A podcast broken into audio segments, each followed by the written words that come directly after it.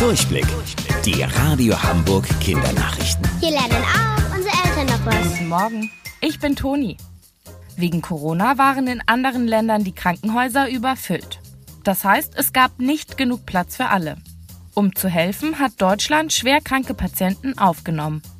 Die Menschen wurden also von ihrem Heimatland hergeflogen, um hier in einem Krankenhaus behandelt zu werden. Zum Beispiel auch in der Uniklinik bei uns in Eppendorf.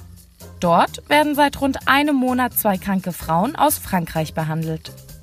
Eine von ihnen hat sich wieder erholt und durfte jetzt zurück nach Hause fliegen. Gestern haben wir euch hier berichtet, dass ab Montag eine Maskenpflicht in Hamburg für Supermärkte und Bus und Bahn gibt. Aber wie sieht's eigentlich bei euch in der Schule aus, wenn's wieder losgeht? Heute war unser Schulsenator, also der Chef aller Hamburger Schulen, Thies Rabe, bei uns zu Gast. Er sagt dazu, Also wir haben im Schulgebäude keine Maskenpflicht.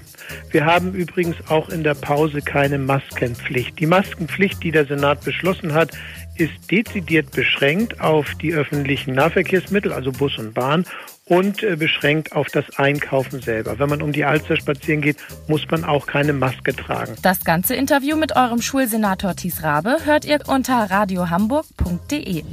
Wusstet ihr eigentlich schon? Angeberwissen. Wenn ihr Knoblauch an euren Füßen reibt, schmeckt ihr ihn nach rund einer Stunde im Mund.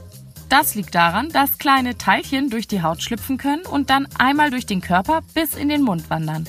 Und dann schmeckt ihr den Knoblauch, obwohl ihr ihn gar nicht gegessen habt. Bis später. Eure Toni.